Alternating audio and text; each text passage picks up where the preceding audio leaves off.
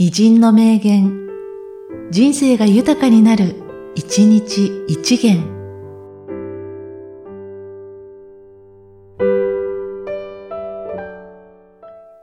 7月15日、黒田清輝。始終骨なし人形ばかり描いていて、いつまでも美術国だと言っていられるか。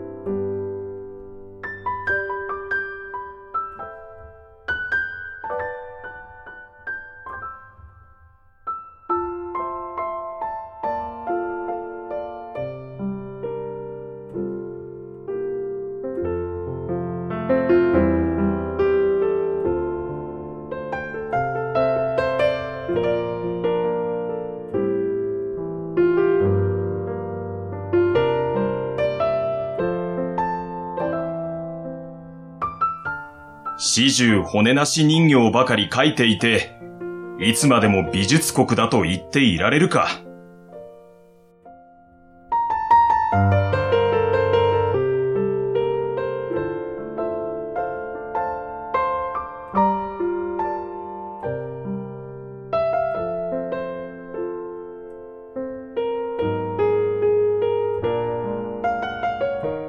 この番組は、提供、久常圭一、プロデュース、声ラボでお送りしました。